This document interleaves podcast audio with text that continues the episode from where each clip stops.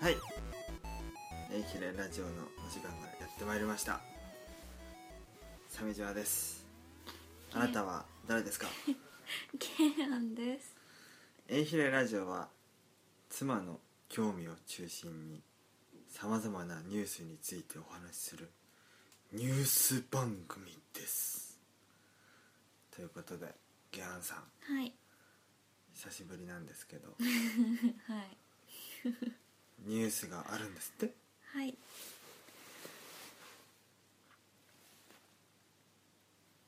ああれ用意しとけばよかったですねあのコンピューター何それあのくじ引きみたいなやああコンピューターねそうねつまあいいか、うんじゃあ窓辺で球根用のクレーン倒れ、うんあクレーン車倒れ屋根に穴返事はイエスえ何オランダのアイセルスタイン町で、うんうんえー13日朝ガールフレンドの自宅の窓に近づいて求婚しようとした男性が借りたクレーン車がうんバランスを失いうんクレーンが建物の屋根に衝突する騒ぎがあったうんクレーンはガールフレンドの林家の屋根を直撃数時間後クレーン車を正常な姿勢に戻す作業の最中クレーンが再び同じ屋根上に落ちてより大きな穴が開いたという復旧などの専門企業の社員らが駆けつけ改めて作業に当たったがこの間32個の住人が退避を強いられたというあこの事故で負傷者は出なかったオランダ人の男性は窓辺で歌を奏でて求婚する計画だったクレーン車を使ってのプロポーズは叶わなかったが彼女の返答はイエスだった2人はその後祝福のパリ旅行に出かけたというということです ー何から突っ込んでいいのか分かんないんですけどまずクレーン車が家に突っ込みましたねうまいんですねえ朝何時って書いてないけどあ本当うん朝ですよね、うん13日13日って土曜日土曜日かうんはああプロポーズしようとうんしたんですね、うんオランダ寒いですよねうん今冬だから、うんだからその穴開けられたら困りますよ彼女の家じゃなくてよかったですねいやでも彼女の家じゃないけど他の人の家がむしろ彼女にしてみたら自分家の方が良かったと思うんじゃないですかね近所の人に穴開けられたらすごまあい、いろいろもう面倒くささ半端ないじゃないですかうん、これ今2人パリ行ってますけどそうそう、しかもうん、 2回も開けといて、 とどめさしてますからねねより大きな穴が開いてますからねでなんか建物はあれですよねもう危なっかしいんでみんな退去したんですよね避難したっていでうもか32軒分32個だからあれかな集集合合住住宅宅だったの丸かごなと退去なしるたっほてどことねでしょ、うんうわ恐ろしいその人たちの保証もしないといけないしうん大家さんからは大目玉だし、まず私だったらう、ん、し旅行とか行けないです、行ってらんないよねうんオランダ人はいいんだそういうのうん、どうしようとか思わないんですかね、ほうんなんかなんかわからん保険があるんですかねクレーン保険みたいなクレーン車でプロポーズした時家壊しても保証しますよみたいな、これねあのバランス崩しっていうのは、うんクレーン車ってちゃんとバランス取るように足伸ばせるじゃないですか、ああはいはいたまたま路上駐車した車があって彼女の家のうんそばにうん、足をちゃんと伸ばせなかったみたいですねあそうなんですか、えこれ何かのニュースで見ました私は写真を見てえそうなんや現場の、えー、あじゃあより詳しいんですねこの件に関してそうですねおこの件に関する専門家の人をこ今の知りましたそうですねここにいる中では最も専門的な知識を持ってます、このええクレーン車突っ込み事件ええ安定するための足をの完全に伸ばせないままクレーンを作動させてへえしまったので、うんまあ、当然バランスを崩すじゃあもうそのクレーン車を使いこなせていないっていうことはこのプロポーズした男性は持ち主じゃなかったってことですか借りたんですか当然誰かからそのクレーン会社にうん発注してし出張してきてもらったんじゃないですか今日あのプロポーズするんでクレーン車お願いしますってうん言ってあじゃあ使いこなせる人がいて業者がやってきてあーで事故ったとうんだからプロポーズした男性はまあ割とのんきにうんいけるわけですよねあそっか結局運転した人おそらくのね責任になっちゃうかだらからクレーン会社と建物とうんプロポーズした間抜けのあの、まあ、3人で話し合いじゃないですか ねうんどうですかゲンさん、いプロポーズの時にはいクレーン車で来るような 人はうーんあでも好きだったらしょうがない人やなって思うかもしれないですねうんねパリに行ってうん喧嘩とかしないといいですね、うんでパリ行くのはややめとかへんってちょっとやんわり聞いてみますねまあね、パリとか行ってる場合じゃねえだろうっていうねう、ん、うん、だから2人は同じ価値観だったんじゃないですかおね似合いだってことですかね、うん迷惑なカップル、窓辺で歌を奏でてっていう歌って奏でるって言うんですよね楽器やと思ってました奏でるっていうのは日本語的うんに、つでもね歌を奏でるってことはさ、うん、つまりアカペラでってことどうなんですかねこれは何を歌うと思います、うん、うんなんか私知らんけどパッて思い浮かんだのって「帰れソ連とえ」ぐらいそれイタリア語やけど求婚してる感じがないじゃないですかもうなんか西洋人が外でなんかテンション上がって歌うって言ったらなぜか「帰れソ連とええ」どんな歌なんですかそれえー、ビデオマレクワンテベルロああはあスター・トレックで聞きましたなぜ緊急医療ホログラムが歌ってますねなたまにえそうなんですか、へえどういう状況 でえいやホロデッキでうんそんなみん なが「ああなるほどねホロデッキね」って分かると思わないでください「スター・トレック・ボイジャー」っていう、まあ、SF 作品があって、うんまあ、宇宙船未来の宇宙船なんですけど、うんまあ、ホログラムで仮想空間をね実際に触れるような、うんまあ、仮想空間を作れるんですけど、うんえーっと緊急医療ホログラムという医者がいましてあホあログラムでできた医者なんですようんでその彼がドクターと言われてるんだけうど、ん彼はいあの医者である一方音楽も好きでへえ趣味趣味ででホログラムホロデッキとやるホログラムだけでできた部屋に行っては、えー、とルネサンス時代の舞台を再現して歌ったりするんですよ一瞬私き話聞いててなんか分かんなくなったんですけどそのホログラムで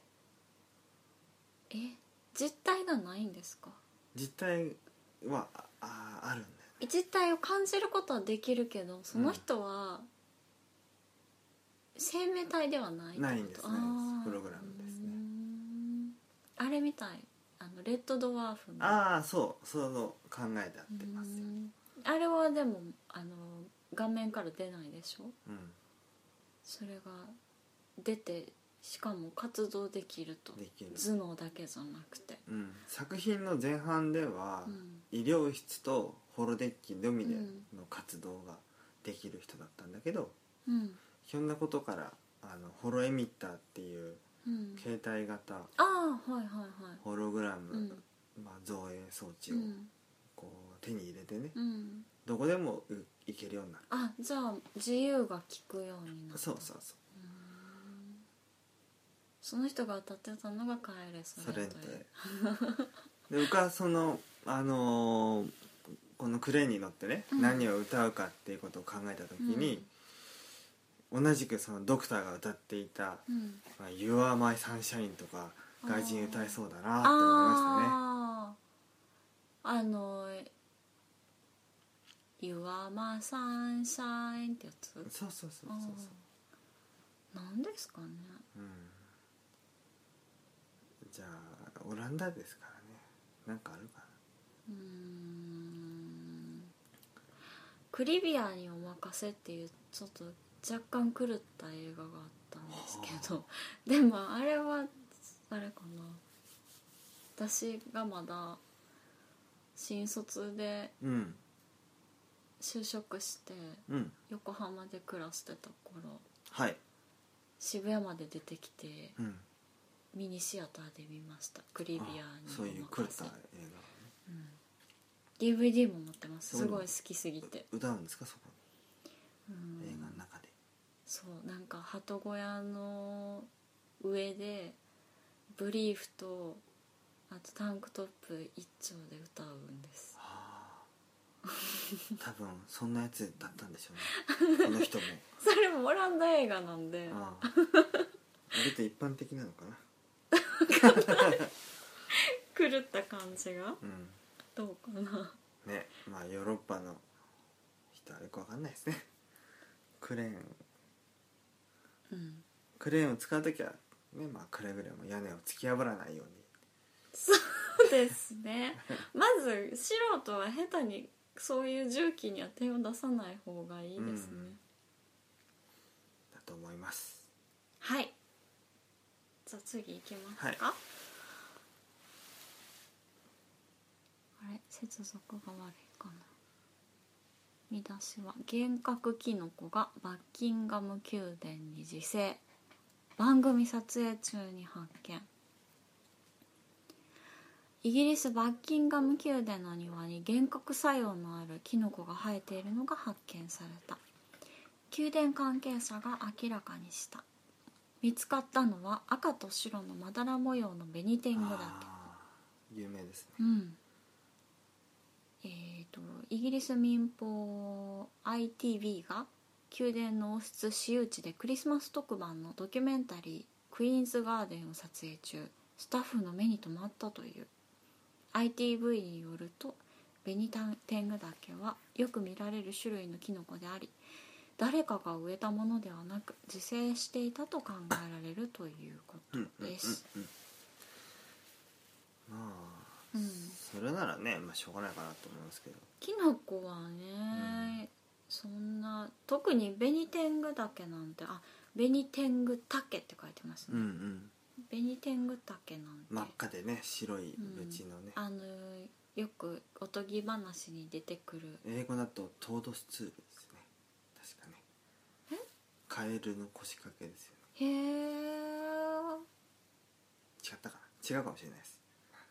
あの可愛いやつというふうにうん、絵本で描かれたりしてるやつでしょ、メルヘンチックな見た目のうん、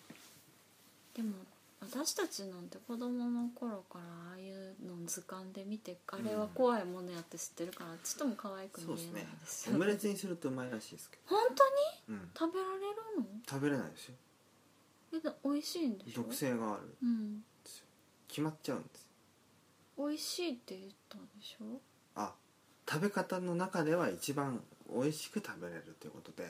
食べなくてもいいんでしょ食べちゃダメです 決まっちゃうから決まるっていうのは五輪中にはならないのまあ、用法用量を間違えれば五輪中でしょうね私てっきり五輪中になるキノコやと思ってた幻覚性っていう部分がすごい強調されてるじゃないですか毒性もあるんだけどうんゲロ吐いたり下痢したりみたいなのもうね、ん一方で決まっちゃうこともあるとあじゃあベニテングタケって、うん、てっきり毒性のあるものやと思ってたけど毒キノコではあ毒るキノコだけど遊びに使う人もいるんだいるみたいよへえしかもあのーまあ90年代に読んだ本の話だから今どうか知らないけど、うん覚醒剤取締法でもうん大麻、取締法でも取り締まれないものだからへえ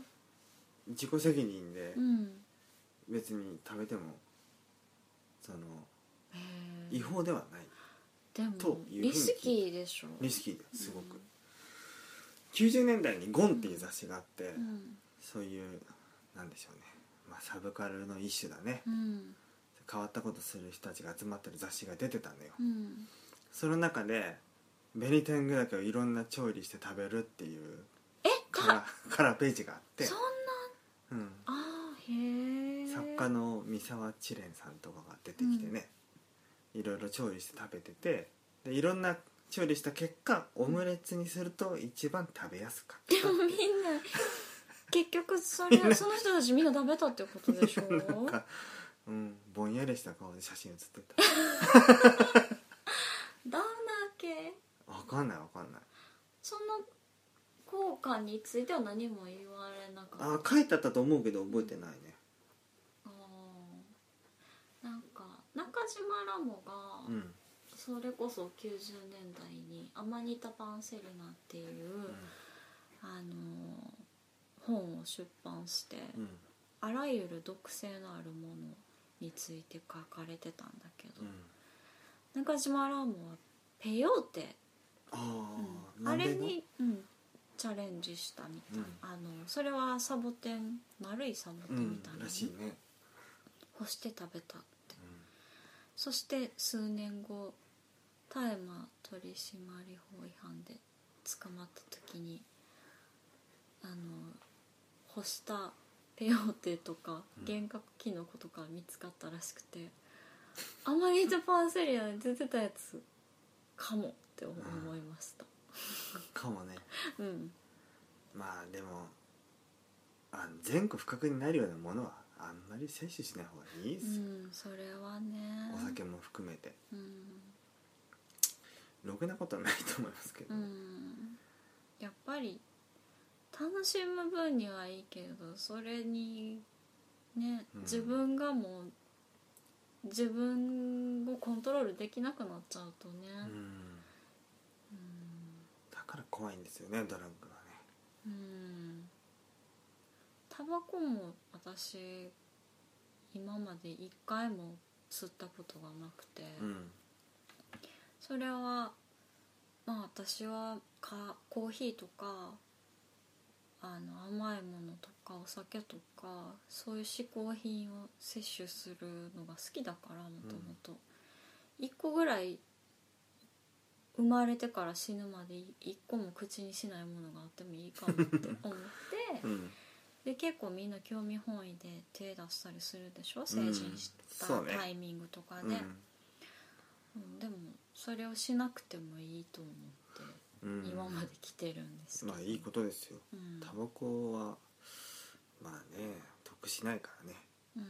ん今時はもうタバコも高いしうん今ねだんだんタバコもね20本入りで売らなくなってきてもいるしね単価あがれ高い20から本も入ってるんですか、うん箱一箱にあれがまだ200円とか300円とかの頃はさ、うん20本入りでもう買おうと思う人もいるけど、うん今もう500円に近いから20本入りがえ今一箱どれぐらい400円台ですそんなねうんすごいね今うんでも吸う人、すごいようん気合入ってる本当に高額納税者うんじゃあでもそれでも歩きタバコは嫌かなうんそうだからもう売れなくなるからさ20本入りじゃあうん気軽に買えないからうんっていうんで10本入りとかでね売ってるの見かけますねちっちゃいタバコあ昔からあるやつあのピースうんあれはちょびっとしか履いてなくなかったあれんもすかでも20本入りでえ昔からうんへえあのちっちゃいのああちっちゃいのは知らない紙箱に貼ってるやつでしょ、でうんゴールデンバットとかねあ若葉とかあねあの可愛いやうつうんんゲロマズですよねあそうなんですかうんうんなんかタバコの味ってどう違うんですか匂いとかうん煙のこう舌触りとかうんあのーニコチンとタールの含有煙量ので舌触りっていう感覚がわかんないあるんですようーんベタッとする煙だったりあすごい硬質硬い感じがする煙だったり、うんそういうのあるんですよ味わいというかうんあと肺に入れた時に,、うんにタールとか多いとうん血管が収縮するんで、うん収縮反応の度合いが強いと肺をギュッと締め付けられるようにきつい、うんそういうのをきついタバコっていうんですようーんあきついタバコってその感覚なんや、うえってなるんですチェリーと かうん橋本龍太郎が好きなタバコはチェリーです走るすね、ごいへうん、試しに吸ったらゲロマズでしたねえどんなパッケージのやつあの白地に赤うーんでチェリーって書いてあの私の脳みそじゃうん再生不可能でしたさくらんぼの絵しか思い浮かある、ばなまあ、い多分大体そんなもんじゃないですかすごいファンシーなそうそうあのパッケージとかね可愛らしいのもたまにはありますあそう学生の時うん海外旅行してあのタバコは吸わないけど、うんタバコにまつわるその文豪とかの話が好きで、うんうんであとあのパッケージも可愛いからうんマッチとかタバコとか集めてました、うんうでもんきっと私は吸わないから飾って見て楽しむだけなんで湿気たりしてまずくなってたんでしょうねうんかわ乾燥しないとダメなんでしょ何がタバコ紙巻きタバコそれうんまあ乾燥しすぎてもまずいと思いますけほうどね、うんでもなんかほったらかしてても劣化するんでしすょるね、うん、おそらくはだから私ずっと飾って可愛がってたからきっとまずかったんでしょうね 市川紺はオレンジ色のキャメル吸ってましたねあそうんそれを日本で見なかったから旅行した時に見かけう、て、うん、そうそうそあーうって思って海外のタたバコはね銘柄限られて輸入されるから、うんまあ、メリットっていうのもねありましたけど昔は老けかゆみを抑えると同じ名前なんだけどメリットはメンソールとチャコールの2種類が販売されててうんメリットハンドレットっていうのがありましたねハンドレットっていうのはうん100ミリを表してるんですよもう基準は何ミリなんですか100ミリより短い長い100ミリは長いんですよ100ミリタバコっていうのがあるんですそれはパーラメントとかミリって長さだったんですか私何かの含有量だと思ってたああまあそうねそういうミリもあるねタールとかニコチンとかうんまあそういうハハンドレットって長いのもあるのよねうーんパーラメントはその代表的なやつやねあパパパパパラパパそれラッキーストライクパーでうん それララッパの音でしょそ れゴーベーズラッキーストライクってやつでしょそうなんやうんうんうんうんなんかアメリカ人が出てくるやつね馬乗ってたそういうのもあるんじゃないうんあと高倉健さんはラーク、はいはいはいはいはいラークのコマーシャルスピークラークってやつうんありましたねうん高倉健がこう車に乗ってタバコを吸おうとするんだけど、うん外の様子を見るとうんある若者が不良に絡まれておおーうんもうフルボコにされようとしてるんですようんでそれタバコ吸おうとした健さんがいや吸うけ吸うのか吸わなかったのか忘れましたけどその動作をさっとやめて車を出ていくところで CM が終わるんですそれは助けに行くってことそれを多分表してるんでしょううねんかわいそうな不良たちですよねでも車で移動しなあかん距離を目視してたいや多分路中してて車で今から出かけようかってところでうん舞台はアメリカなんですけどあおーそれを絡まれ不良に絡まれているという事態をこううん見つけるんですよねそれを決して放っておくことはなくうん助けに行くケンさんでしたねそうう歩コいマーてシャル行がありっまちゃしたダメだったのか車から出て歩いていきましたなだって目に見える距離にあそういうこ怒ってとるんかあでー、うん、すようん、私できる車でそこに向かったのか話が早いでも絡まれてる人ごと片付けてしまいかねないからでグランドセフトオートとかだからあの香港のやつとあかあスリーピングドッグスとかねそんな感じになっちゃうからミンチにして、うんあーって一旦引いた後にまたバックで負けて誰もかっこよくない買わない購買意欲全然スピークラークじゃないだろう、そういえばタバコのコマーシャル私たちが子供の頃本当にかっこよかったですよねうん、うんそうねうん途中でなくなりましたけどテレビ CM は、世界的にあんまりこういい印象を抱かれるようなこ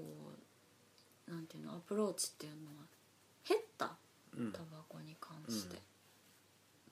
なんかその映画映画かな特にで、よかっこよく使われることを避けるような傾向になったでしょ、そうねうん、小道具として、うん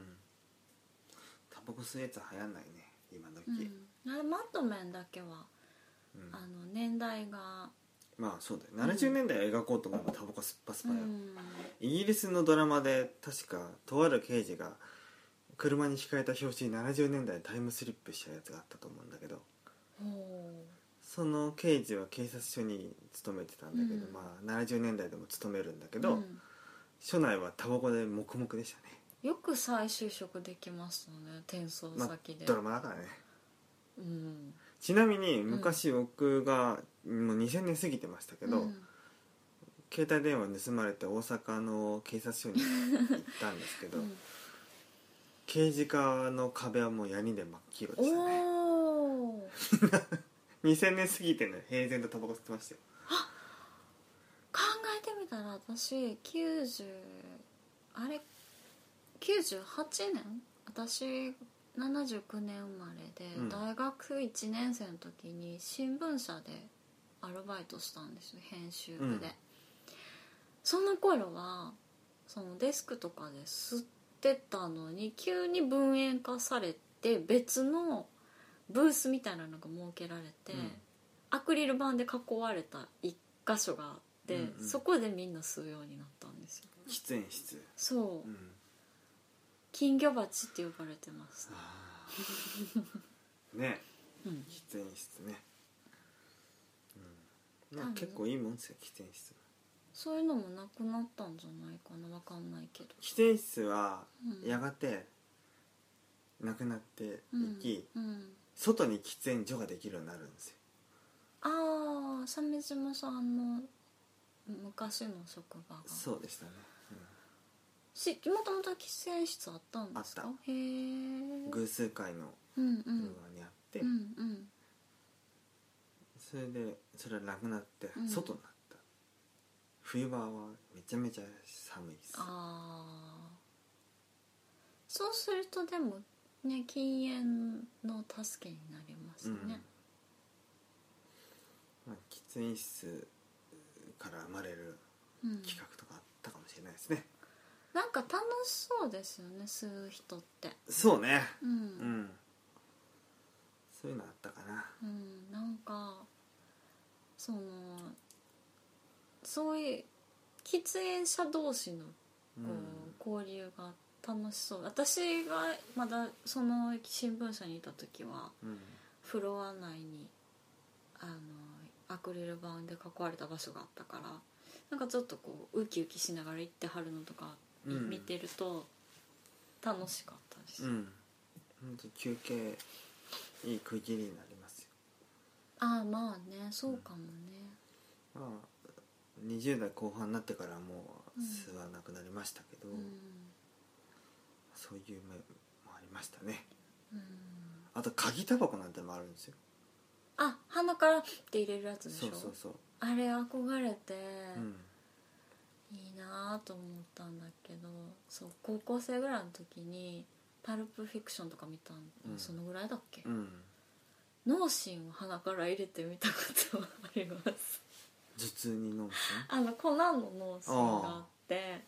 あの昔の包み方で入ってるんですよ今でもコナンの脳心がへえ薬包紙っていうのああれをこう広げて映画でクエンティン・タランティーノの映画とかを見てるとこう平らなものでこう刻んで、あ覚醒剤よ、うんう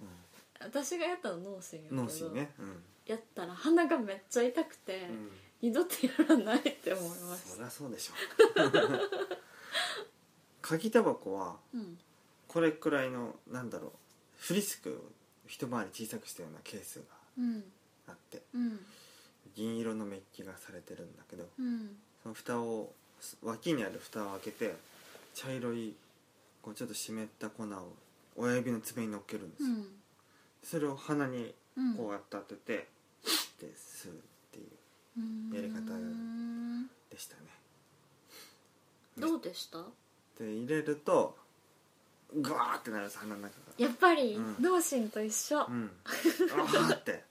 なって、うんで鼻の中めっちゃ汚くなるうわ 茶色くなる鼻掃除するとドワってそれは何なんですかねまあなんかニコチンの摂取の仕方を変えただけのものなんじゃないかな、じゃあニコチンパッチとかあるでしょあうんのタバコをやめたい人が使ううやんつ、うん、あれをうん鼻から吸いやすくしたものそうじゃないかかん多分そうななんじゃないかと思いますね一回でやめましたあとあの鍵タバコじゃなくて紙あタバあるコあっるてあるでしょあのしが口の中でうんぐちゃぐちゃして、うんあれは紙か何かにすエキスがあれはねあのね入れ物はねなんかねうんあのトローチみたいになってるあんだよでああれーがパリパパキチッっとて出しへてーで口に放り込むんでちょっとす四けど角いキャラメルみたいなやつでしそょうそうそなんかあの多分ビレバンとかで見たんちゃうかなあそ昔高校生ぐらいの時うで噛んでうん、うん茶色くなるんですよ口の中うにん唾液と一緒に混ざうっんて、あの大リーガーが昔やってたやつ、あ飲み込んじゃいけないんですよ絶対に吐かなきゃいけないのあれはあれ何かに吸わ吸い込ましてるやつじゃなくてなんか何かが残るんでしょ多分あん何まり覚えてないねうん話に聞いただけだからわかんないけど、いちいち吐き出すのめんどくさいからうん一、回で人からもらったやつでうん一回だけやって終わりましたね、うんあんなにピュピュピュピュ吐き散らかしてたらね外で吐くんでしょそうだよ不衛生でしょうんだからろくなもんじゃない流行んないですあんなのうんだからあの大リーグのあのベンチはとっても汚いんでしょ、うんらしいね、うん、まあそれが結果として清掃員の雇用を生み出してしまうんだけどねおおパリのあの犬のうんちのお掃除する人みたい糞掃除の人みそうそうだから結局紙巻きタバコがフィルター付きのがやっぱ一番流通するんだよねたい、便利だしうん利用両切りタバコってのもあるんですよピース缶入りのピースとかがそうなんだけどフィルターがないってことないの直紙で巻いたって直葉っぱなの熱くないの、火つけるじゃんうん吸えるのよ一応でめちゃめちゃ濃いわけフィルターないから、うんおえってなるし、うんもう葉っぱとか口とか入ってくああうんるでしかもなんかあの紙巻きなだけだから唾液とかで紙がぐちゅぐちゅになって、うんすっごく吸いにくいでもそれもコツがあるんでしょきっとあまあ上級者はうまくするんだろうけど、うんあんなギトギトのうんきっついタバコを吸うのはいらんわって思うねうんピースの缶入りのピースは本当タバコ上級者だよあの文豪が吸ってそうなやつ、うそれよりも単純に火のついたものを吸うわけでしょ、うん熱くないの暑いと思ううん短いしすぐ暑くなると思うよあんなのいや吸った煙が熱くないの、それはないねあそうなんや、そこまでではないでもさすがに短くなってくると暑いですフィルターがついてても、うんうん手元が暑いああ口と煙がそんなに暑いってことはないそれでも私でもタバコは絶対吸わないし我慢は全然したことなくて本当に必要ないと思って、うん何にも思ったことないんやけどただしけもくにはちょっと憧れたねシケモクが一番まずい ねタバコのまずい吸い方っていうのは、うん一旦吸って、うん消したタバコがめちゃめちゃ臭いんだよそれなあ、うん、でも確かに吸い殻が臭いのはわかるけど、あの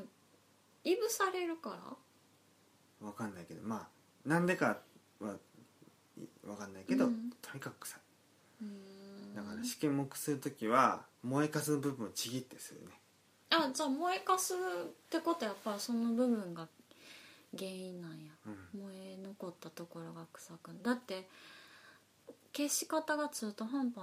な人ってうん煙出しちゃうでしょ、うん吸い殻から、うんその匂いがとっても臭いから、うんその匂いは多分フィルターが燃えてる匂いだとああふーん思う俺俺が言ってる臭さっていうのは、うん消した後のうんもうぐしゃってなって黒く炭になっうんてタバコのは炭になってるとこが一番臭いそこはちぎって吸いますねどうしても吸いたい時はちぎって残った綺麗なとこ集めてまた紙でな巻き直もうす頑張ればそれもできるでしょうね自分で手で巻くみたいな辞書をビリって破ってうん巻き巻きってやって、ああ薄っぺらい紙だからねう辞書はねでも多分うまくいかないですねというのうーもんタバコの燃焼速度と紙の燃焼速度が一致しない場合があるからああちゃんと計算された紙じゃないとあかん買い巻きタバコ用のロール紙があるはずなんですうよんイギリスとかだとうんそういうのはあ,、ありますうねんドラムっていううんタバコの葉っぱだけを売ってるんですうよ、んそれとは別に紙も売ってて、うん自分で巻けっていうのがありますね、もしかしたらあの銀座のタバコ屋さんなら売ってるかも売ね、ってる売ってる専門店は絶対ある、ドラムはまああんな不便なものまた吸いたいとは思わないけどあでも考えてみたら手巻きってことはフィルターがないからないそのさっき言ってはったみたいに、うん臭い臭い臭いっていうか熱吸いいにくいうんねちょっとすこれは紙を広げて、るうんタバコの葉をこう置くんですようんちょんちょんちょんちょんって置いて、うんで端っこからこう巻いていくのかうな、ん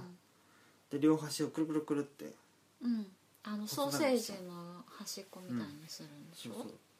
で舌で舐めるんですよ、うんはしあのペラッとなった端っこを、うん止めるためにそれでのり付けするみたいな感じになるんだけど、うんふにゃふにゃなんですようん誰があおそらく誰がやってもヒュッてならないから、うんふにゃふにゃでってそこ火つけたってさね吸いづらいったらやしないよ、うん一応端っこちぎって吸うんだろうけどさうんあんまいいもんじゃないうんだから専用のフィルターもありますよおー紙巻きタバコに一緒に巻くフィルターとかへえそこまでしてうんうんあとタバコ吸う人の紙巻きタバコのフィルターのとこにかぶせるプラスチックのキャップあ見たことある、うんああいうのもありますようんあれをあの自分の紙巻きタバコにね装着して吸うなんてこともできるでしょううね、んいろんな道具があってまあ楽しいですよねそういうのそういうの楽しいですね、うん葉巻とかね葉巻はまたね結構別次元ですねうん肺に入れないっていううん特徴があってね、うんまあ不思議ですけどねだから香りを楽しむんだなんていうふうにねうん聞きますけど、うん煙の量が半端ないんですよその分うん歩きタバコで葉巻吸ってる人たまにいますよねあ本当にうん葉巻は落ち着いて椅子に座って吸えばいいのにうんって思うけど、葉巻バーとかありました違うねバーねうんえっと天神橋水商店街にも一軒あったなへ確えか葉巻はもう本当にすごいうん高いからね、管理が大変なんでしうんょ、ちゃんとやろうと思ったら大変ですようん葉巻も先っちょをちょん切る器具とかね専用のあのなんか指切るやつみたいな、うん、なんかねギロチンみたいな ミニギロチンみたいな、そうそうそううん葉巻はなんかシュワルツェネッカーのイメージがあるなあなんでやろうあれプライベートでやたらと加えてたりするあじゃんーエクスペンタブルズじゃなくてそこでも使ってたんじゃないかなまだ一回も見てないうん、うん、何をあのシリーズああ本当にうん見たいそけれはど羨ましいですねなぜあこれから見れるっていう楽しみがあるから ちょっとねあの東映漫画祭りみたいなノリで見たいかそうだねなねうんあれ私一気見してもいいかも全部ああ素晴らしいですよワンツースリー全部うん、めっちゃ楽しいわうん、ねうん楽しそう結構ああいう映画を一気見するっていいですようね、ん一気見ねうんうんインド映画12時間ぶっ続けで見たこともあるけどそれはいい わインド映画長く感じますね、あ全然でもう平気でしたね学生の時したけど、ん、もう無糖で本当にお腹いっぱいですもうちょいね、うん私ねちょっと家の掃除してたらねさっき CD 見つけました私持ってました持ってるのあー CD なぜか本うんなんで持ってたんやろ最近買ったのかな当にびっくりしました自分で自分にあータオルアクションねそうそうラジにバンバンバンあれ真似したくなるうんああいうのって結構大事ですようんキャッチーなねなんかアクションうん、うん、ムットっていうかラジニカウントってタオルアクション必ず入れますいや僕は無糖しか知らないですあーなんかそれは違うかでもあれはあれですよね武田鉄矢ですよね必ず同じアクションを入れるっていええば何それほらハンガーあーあーあー刑事物語の時うんうんあのゴルフのやつでもねやってましたあそうオリキンでも確かいやーあれかなおぼろげな記憶で記憶違いかも知らんけど土曜日にやってましたよねあのああいう系の映画高島忠夫が、あああったねあの紹介するゴールデン洋画劇場、はいオープニングのアニメは良かったあゴーあーっルデたあン洋った画うん、ね劇場、ね、うつ病の人がね大変でしたあのゲアンさんねはいニュースすいません話脱線させといていえなんですけどあそういえばうんもう今年もうんう んもうそろそろ終わろうとしてますけど